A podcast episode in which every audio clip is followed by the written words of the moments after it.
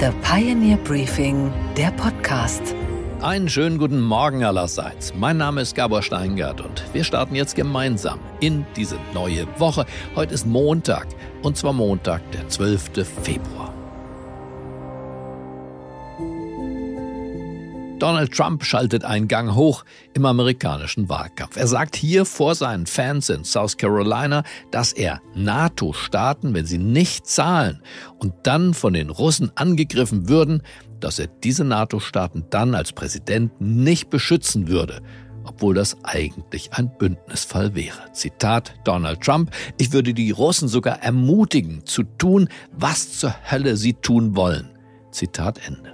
They asked me that question. One of the presidents of a big country stood up and said, Well, sir, uh, if we don't pay and we're attacked by Russia, will you protect us? I said, You didn't pay? You're delinquent? He said, Yes, let's say that happened. No, I would not protect you. In fact, I would encourage them to do whatever the hell they want. You got to pay. You got to pay your bills. Womöglich ist das die zweite Zeitenwende. Zeitenwende 1, Putin macht Krieg. Zeitenwende 2, Trump sprengt nicht den Kreml in die Luft, sondern die NATO. Zwei Machtpolitiker, die Kontinuität hassen und die Disruption lieben. Für die Moderaten unter den Politikern ist im Geschichtsbuch offenbar kein Platz reserviert. Im dritten Akt, Zeitenwende 3.0 also, sorgen dann Putin und Trump zusammen mit Chinas Führer Xi Jinping für eine Neuaufteilung der globalen Einflusssphären. NATO-Chef Stoltenberg warnt schon lange vor der neuen Freundschaft zwischen Russland und China. And we see how China and Russia are uh, coming closer and closer in the military domain. They have uh, joint exercises, joint patrols, naval and air patrols uh, in the economic domain and also in the political and diplomatic uh, domain. Trump versus NATO, Putin und Xi versus den Westen für das demokratische Europa beginnt spätestens damit dann das Zeitalter geostrategischer Einsamkeit. Und was tun Europa und Deutschland? Sie schauen und hören weg. Das sagt eine Frau, die sich auskennt, die die NATO von innen kennt. Dr. Stefanie Babst arbeitete über zwei Jahrzehnte bei der NATO in Brüssel, zuletzt als ranghöchste Frau im europäischen NATO-Hauptquartier. Von 2012 bis 2020 leitete sie dort den strategischen Planungsstab.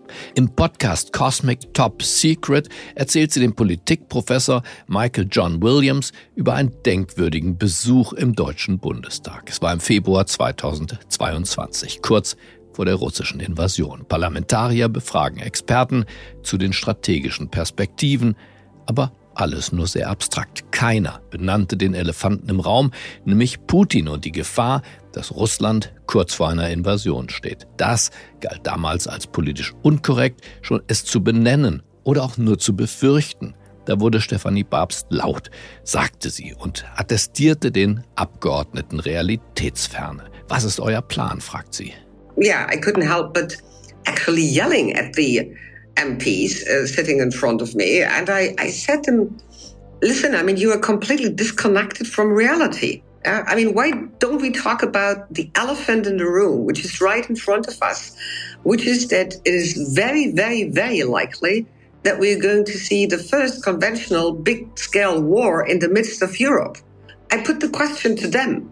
What is your plan? How do you intend to react in case Russia attacks Ukraine? And there was dead silence in the room. Wir lernen, die Welt verändert sich und Europa schließt die Augen.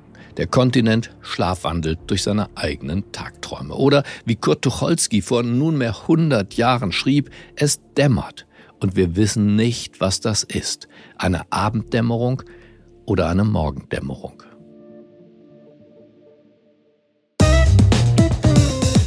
Unsere weiteren Themen heute Morgen. Wir sprechen jetzt gleich mit dem ehemaligen Verfassungsschutzpräsidenten und Neupolitiker Hans-Georg Maaßen. Und wir sprechen darüber, dass er jetzt von seiner ehemaligen Behörde beobachtet wird, was ihm so gar nicht gefällt. Wenn ich von meinem ehemaligen Stellvertreter und jetzigen Präsidenten beobachtet werde, muss ich sagen, es ist ein Missbrauch des Verfassungsschutzes. Unsere Börsenreporterin Anne Schwedt klärt uns auf über den sogenannten Super Bowl Index von heute Nacht. Und wir wundern uns, dass die Karussellpferde jetzt auch vom Aussterben bedroht sind. Außerdem staunen wir darüber, dass George Gershwin zum Jagen getragen werden musste. damit dann eines der erfolgreichsten Musikstücke dieser Welt komponiert werden konnte. Am kommenden Wochenende soll hier in Deutschland eine neue Partei entstehen, mal wieder die Werteunion heißt sie, soll sie heißen. Sie geht hervor aus dem Verein gleichen Namens, in dem sich konservative Mitglieder und auch Sympathisanten von CDU und CSU bislang zusammengeschlossen hatten.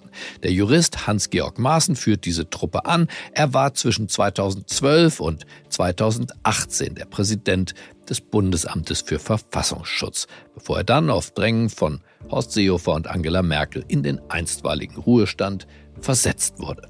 Seine politischen Wortmeldungen seither haben dazu geführt, dass er nun von seinen ehemaligen Kollegen des Bundesamtes für Verfassungsschutz beobachtet wird. Sein damaliger Stellvertreter ist mittlerweile der Präsident des Geheimdienstes. Er lässt ihn scannen, wo und wie er sich äußert. Denn Maaßen ist jetzt ein sogenannter Beobachtungsfall im Bereich Rechtsextremismus. Dieser Hans-Georg Maaßen war Ende vergangener Woche zu Besuch auf unserem Redaktionsschiff der Pioneer One. Ich dachte, Sie wollen und sollten sich selbst ein Bild machen. Wer ist dieser Mann? Wie denkt und spricht er? Wes Geistes Kind ist er? Schönen guten Tag, Herr Maaßen. Guten Tag, Herr Steingart vom Verfassungsschutzpräsidenten zum Beobachtungsfall der ehemaligen Kollegen eigentlich doch ein ziemlich krasser Absturz, oder? Ich glaube, das war nirgendwo bisher in, in Westeuropa, dass das möglich war. Ähm, Absturz würde ich nicht sagen, das ist schon ein Schicksal. Ein Schicksal, aber das Sie ja als Verfassungsschutzpräsident für andere auch bereitet haben. Das heißt, die, die Gegnerbeobachtung, andere politische Akteure zu beobachten, ist doch eine Kernaufgabe des Verfassungsschutzes. Gut, es muss sich um Extremisten handeln, das heißt um Personen, die die freiheitlich-demokratische Grundordnung in Frage stellen oder überwinden wollen, aber es geht in erster Linie nicht um Einzelpersonen, sondern es geht letztendlich um, um Gruppierungen, um, um Banden, um Parteien mitunter auch, aber um, um Gruppen. Für, den Einzel, für die Einzelperson ist normalerweise die Polizei zuständig. Jetzt wird ja viel gesagt, auch von der AfD, der Verfassungsschutz wird instrumentalisiert, äh, um, um Gegner oder in ihrem Fall mögliche Gegner in Wahlauseinandersetzungen zu, zu beobachten, zu diffamieren. Wie war das zu Ihrer Zeit? Haben Sie auch, Sie waren CDU-Mitglied, richtig? Ich war bis vor ein paar Wochen CDU-Mitglied genau. und damals war ich auch noch CDU-Mitglied gewesen. Also haben Sie auch den Gegner sozusagen beobachtet, also in dem Fall die AfD und, und die NPD und ich weiß nicht, wen Sie äh, im Visier hatten? Also wir hatten einige Parteien im Visier gehabt, vor allem die NPD. Wir hatten damals das NPD-Verbotsverfahren durchgeführt und meine Mitarbeiter hatten damals auch die Materialsammlung für das NPD-Verbotsverfahren zusammengestellt. Unter meiner Zeit ist die Linke nicht mehr beobachtet worden vom Verfassungsschutz, weil ich auch der festen Überzeugung bin, grundsätzlich soll ein Geheimdienst nicht konkurrierende Parteien beobachten. Das heißt, Ihnen geschieht Unrecht? In welcher Hinsicht? Dass ich beobachtet dass Sie, dass Sie jetzt beobachtet aber werden. Und zwar von Ihrem ehemaligen Stellvertreter werden Sie jetzt beobachtet. Aber selbstverständlich, Herr Steingart, wenn ich von meinem ehemaligen Stellvertreter und jetzigen Präsidenten beobachtet werde, muss ich sagen, es ist ein Missbrauch des Verfassungsschutzes. Ab wann ist man ein Extremist? Ja, der Begriff Extremist kommt im Gesetz gar nicht vor. Es geht letztendlich um eine Bestrebung, die die freiheitlich-demokratische Grundordnung überwinden will. Und das heißt Rechtsstaat, Demokratie, Volkssouveränität, aber auch in Frage stellt die Essentialia der, der Grund- und Menschenrechte. Gut, Sie haben die Grünen zum Beispiel mit den Roten Khmer verglichen. Also schon ein paar krasse Äußerungen jedenfalls getan, oder? Darf ich was dazu sagen? Klar. Ja.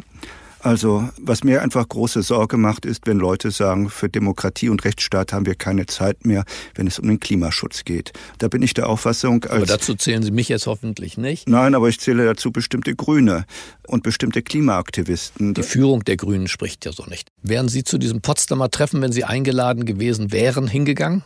Ich habe keine Einladung bekommen und ich kann nicht spekulieren, ob ich hingegangen wäre.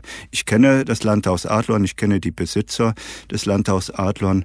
Das sind aus meiner Sicht wirklich freundliche, seriöse Menschen und keine Extremisten. Und Sie sind auch kein Extremist, sagen Sie. Ich bin kein Extremist. Und auch kein Verfassungsfeind. Nein, ich bin ein Verfassungsfreund. Ich setze mich dafür ein, dass die freiheitlich-demokratische Grundordnung mit Leben erfüllt wird. Und da habe ich Sorge. Und deswegen äußere ich mich politisch. Gut, aber Sie dürfen ja eine Partei gründen. Das haben Sie jetzt ja auch vor. Was man sich fragt als äh, politischer Beobachter, wo sehen Sie eigentlich Ihre Marktlücke? Sie kommen aus der CDU.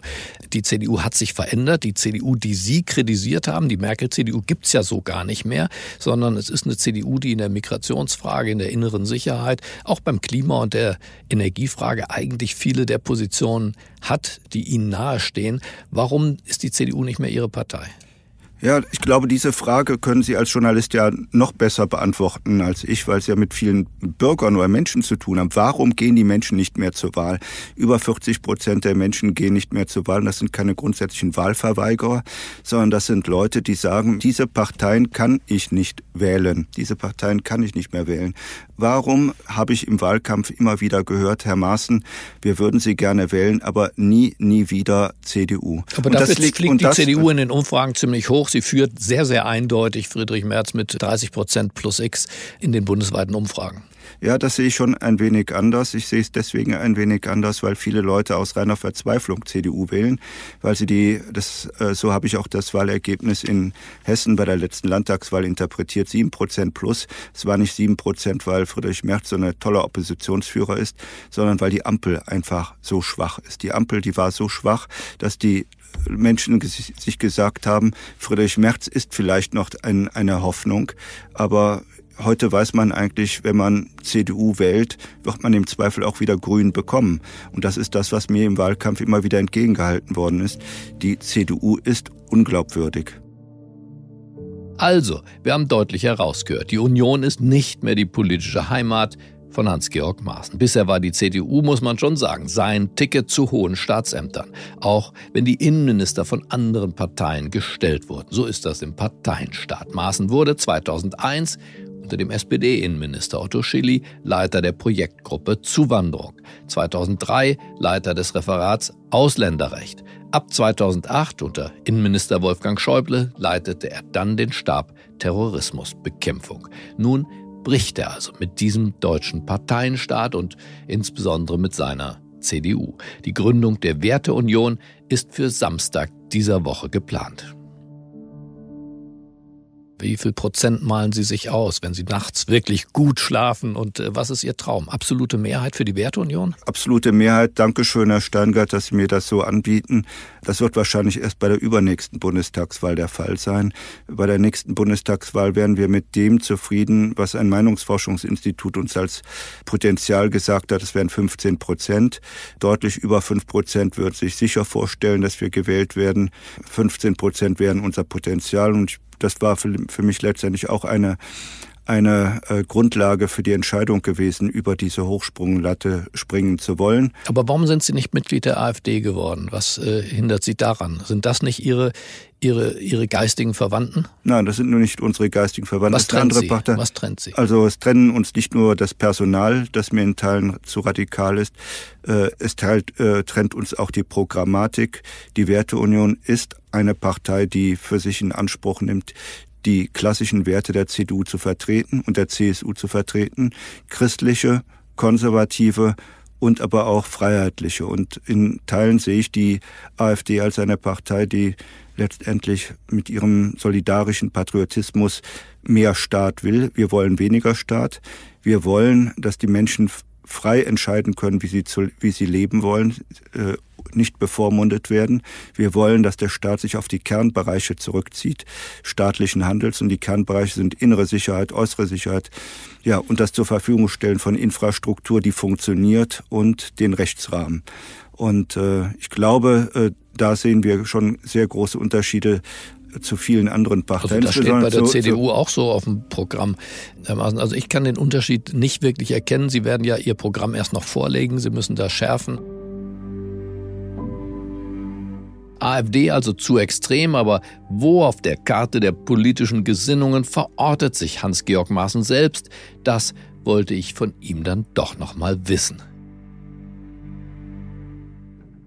Sind Sie reaktionär eigentlich? Würden Sie sich selber als reaktionär bezeichnen? Das ist eine sehr gute Frage, äh, Herr Steingart. Nein, ich empfinde mich noch nicht mal als konservativ, aber. Äh, Ach was? Nein, nein, überhaupt gar nicht, überhaupt nicht. Ich sage mal, wie ich mich empfinde. Ich empfinde mich wirklich als wertegebunden. Wertegebunden heißt, dass man in seinem eigenen Leben oder ich sage mal im familiären oder gesellschaftlichen Leben bestimmte Werte äh, entwickelt hat. Ähm, persönliche Werte, dass man früh aufsteht, zur Arbeit geht, pünktlich ist. Gesellschaftliche Werte, den Nachbarn und den Nächsten schätzt, höflich, freundlich ist, dass man leistungsbereit, leistungswillig ist. Und diese Werte sind nicht reaktionär. Reaktionär wäre es, wenn man sagen würde, ich möchte gerne in die 50er Jahre zurück oder in die 70er Jahre zurück. Wertegebunden heißt, die Werte nimmt man als Instrumente, als Werkzeuge, um die Probleme der Gegenwart und der Zukunft zu lösen. Aber gibt es nicht Menschen, und das wäre für mich äh, modern und demokratisch, Menschen, die andere Werte haben? Ihr Nachbar könnte doch sein, dass der gerne ausschläft, dass der eine andere Einstellung zu Philosophie und Musik hat und gar nicht so hart arbeiten möchte äh, wie das die klassischen deutschen Werte äh, widerspiegeln. Also wie, wie verträgt sich das mit Ihrem Wertebild, dass es Menschen mit sehr anderen Werten gibt und dass ein, ein ja, Vielwertestaat wie die Bundesrepublik, den Sie zu beschützen hatten, ja genau darin besteht, dass wir nicht alle dieselben Werte teilen. Genau, auf der individuellen Ebene ist das so, das ist ja auch schön, dass man mit Menschen zusammenkommt, die persönlich für sich andere Werte haben. Und das ist Teil auch einer wertegebundenen Gesellschaft, dass jeder die Freiheit haben muss, so zu leben, wie er es für richtig hält. Aber eine Gesellschaft an sich muss ein Minimum an Werten haben, wo man sagt, also da stimmen wir überein, so machen wir es und so wollen wir auch die Probleme Das wäre der Rechtsstaat, der dann dafür sorgen muss, dass für alle dieselben Spielregeln gelten, innerhalb derer aber unterschiedliche Werte gelebt werden dürfen. Das ist grundsätzlich der Rechtsstaat. Man sagt auch, der Rechtsstaat ist das ethische Minimum. Aber darüber hinaus gibt es nun auch einen allgemeinen gesellschaftlichen Konsens, wie man Probleme löst. Und das ist teilweise abgeschliffen und äh, die Werteunion setzt sich dafür ein, äh, dass wir wieder zurückkommen, jedenfalls zu den christdemokratischen Werten, zu den christdemokratischen Zielen. Aber Sie kriegen ja mit, ich glaube, im vergangenen Jahr sind eine Million Menschen aus beiden Kirchen ausgetreten, ganz freiwillig. Die sind auch nicht äh, wegen der Zuwanderung ausgetreten, die sind ausgetreten, weil wir eine säkulare Gesellschaft äh, sind. Und damit waren wir dann beim Kern vom Kern der Debatte. Welche Werte und wie viele Werte ohne Plural bedeuten, zumindest für mich, eine normierte Gesellschaft wie die DDR oder die Bundesrepublik der 50er Jahre. Also hier meine Frage an den Mann, der seine Werte ins Zentrum der Gesellschaft stellen möchte. Träumen Sie von einer homogenen Gesellschaft, also einer Gesellschaft, wie wir sie hatten, in der wir uns näher, ähnlicher, deutscher, kulturell miteinander verbundener sind? Träumen Sie von einer solchen Gesellschaft? Wir sind der festen Überzeugung, Migration gab es schon immer und Migration hat auch dazu geführt, dass Deutschland einfach so stark wurde. Deutschland ist immer ein heterogener Staat gewesen. Ganz Europa.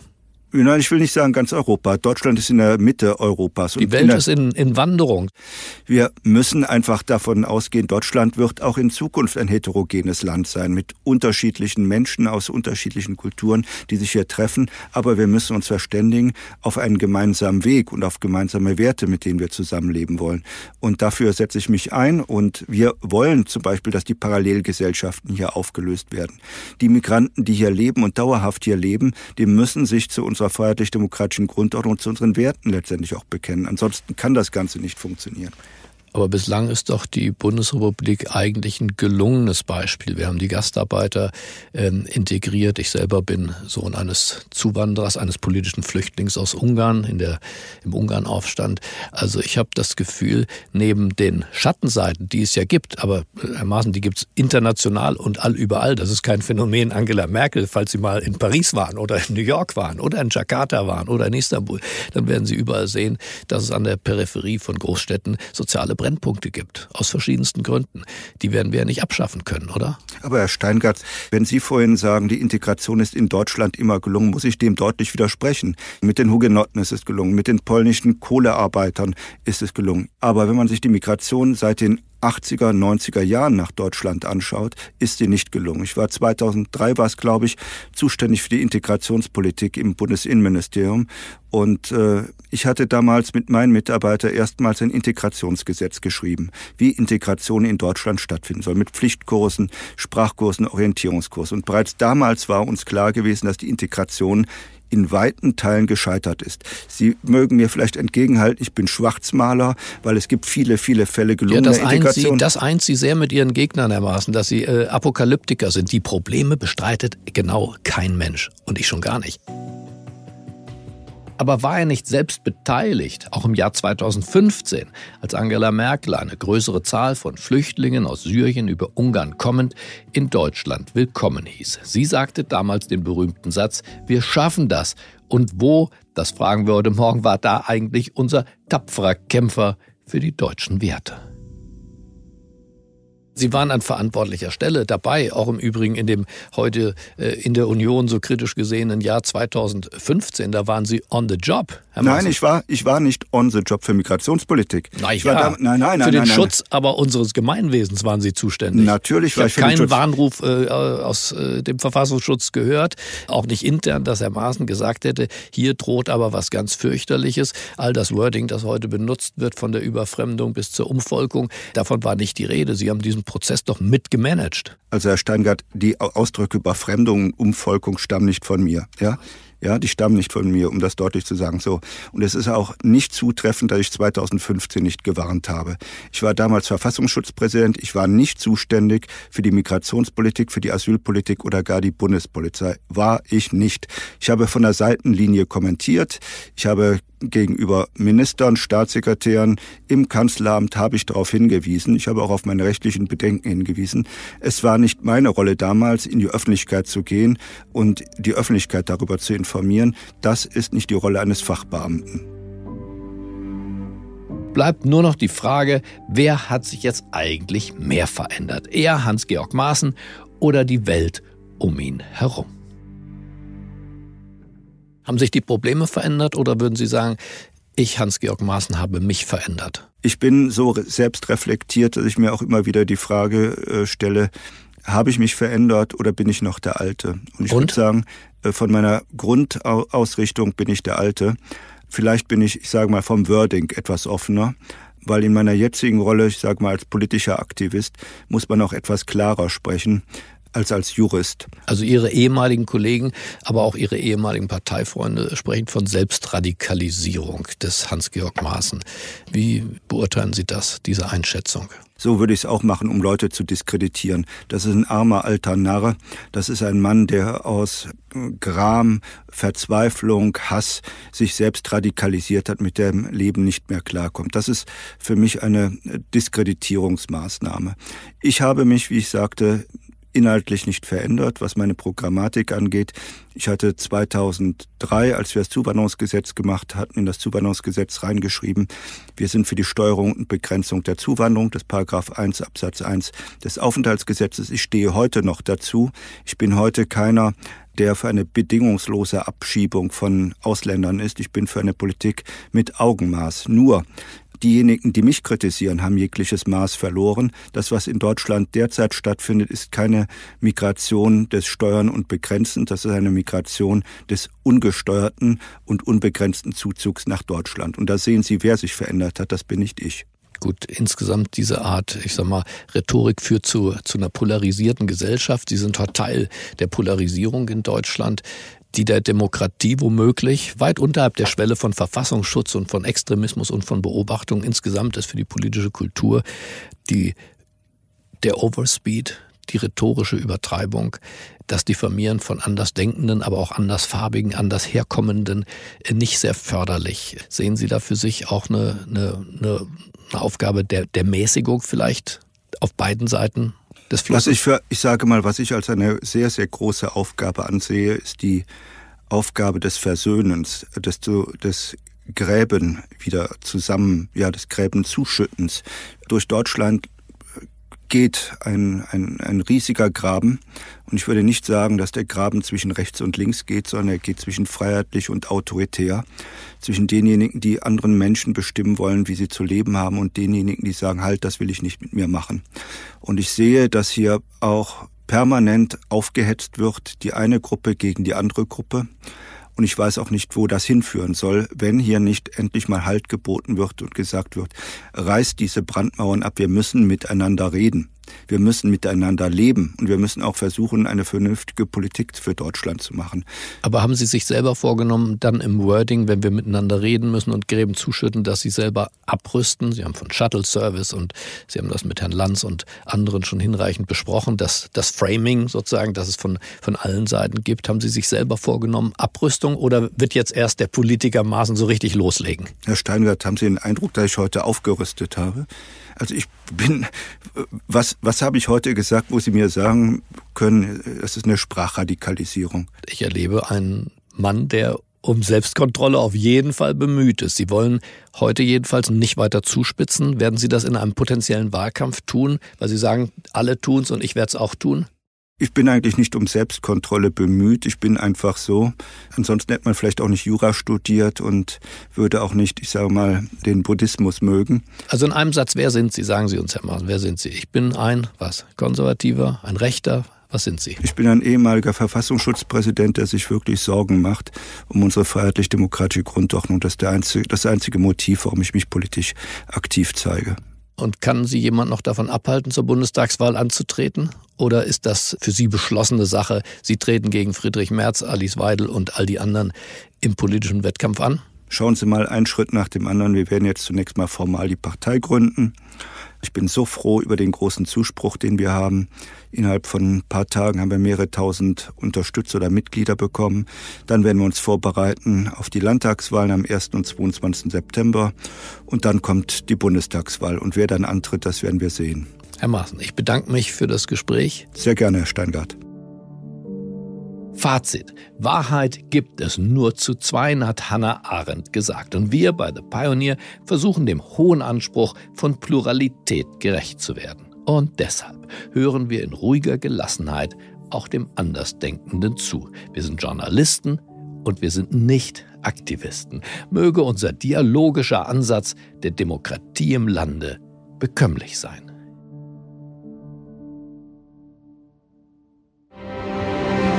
Und was ist heute an den Finanzmärkten los? Da ist der Super Bowl ein Thema, das große Football-Finale in Las Vegas. Was das mit der Börse zu tun hat, das weiß niemand besser als Anne Schwedt in New York. Einen wunderschönen guten Morgen, Anne. Guten Morgen, Gabor. Es gibt einen Super Bowl Aktienindikator. Anne, bitte sag uns, wie funktioniert der und was bedeutet das für die Börse? Ja, und zwar kommt der Indikator aus dem Jahr 1978 und der soll Aufschlüsse darüber geben, wie sich der S&P 500 Index entwickelt, abhängig davon, welches Team den Super Bowl gewinnt.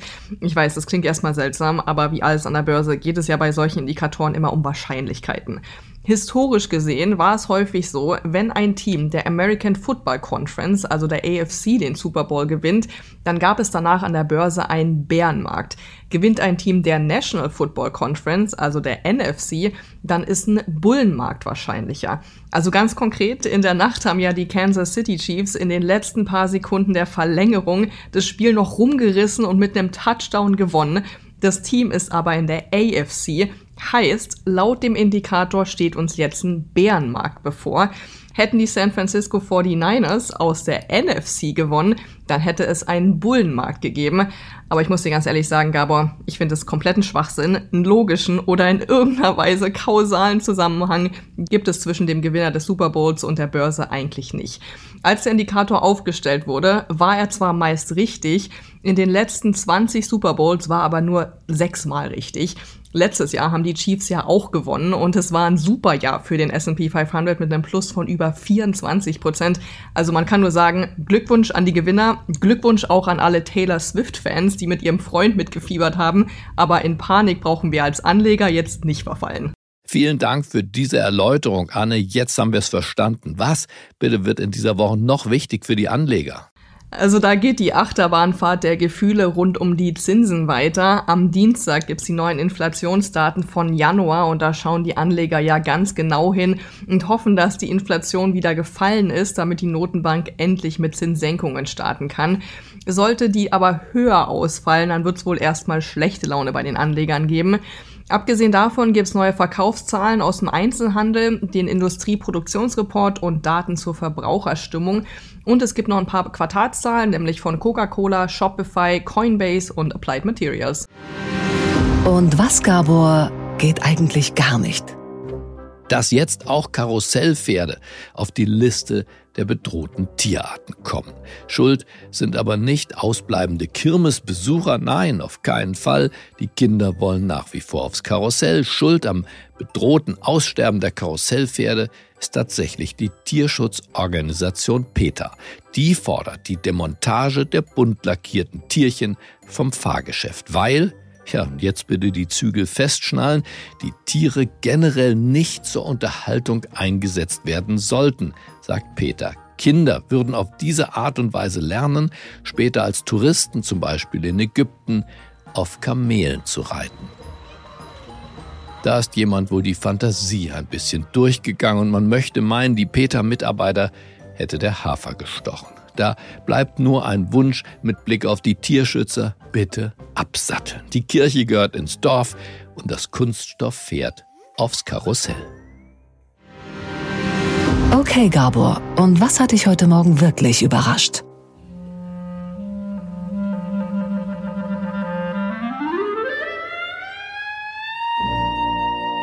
Na, dass auch Genies manchmal zu ihrem Glück gezwungen werden müssen. Der junge und sehr talentierte New Yorker Komponist George Gershwin, dessen Werke es schon in einige Musicals auf dem Broadway geschafft hatten, der spielte Anfang Januar, es war das Jahr 1924, in einer New Yorker Bar gerade Billard. Er spielte Billard, als er auf einen Artikel in der New York Tribune angesprochen wurde. Dort wurde ein großes Konzert mit ihm für Mitte Februar angekündigt, zusammen mit dem berühmten Bandleader Pete Whiteman.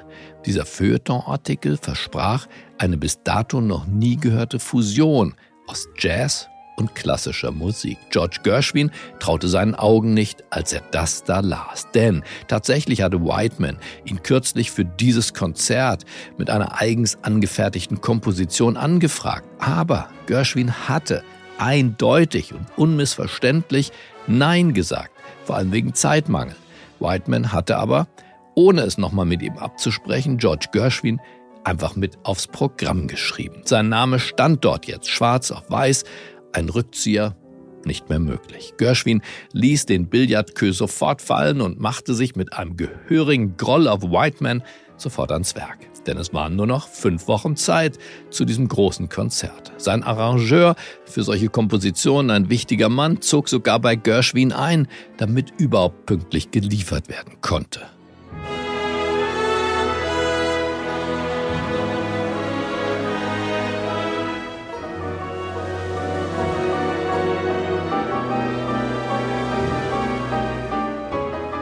Dann, am 12. Februar 1924, also genau heute vor 100 Jahren, war die Premiere.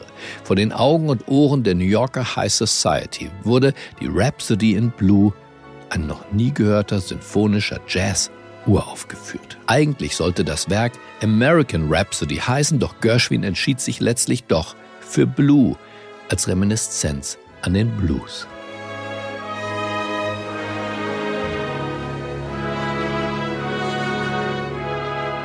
Die Kritik war gespalten, in der Tribune wurde das Stück sogar zerrissen. Wie banal, schwach und konventionell dieses Stück ist, wie kitschig und flach die Harmonien, Tränen für diese Leblosigkeit in Melodie und Harmonie, alt, schal und ausdruckslos. Dem Publikum war das egal, es tobte bei der Premiere vor Begeisterung. Paul Whiteman soll am Dirigentenpult beim Schlussakkord geweint haben. Und bereits drei Jahre später hatte sich Rhapsody in Blue über eine Million Mal als Schallplatte verkauft.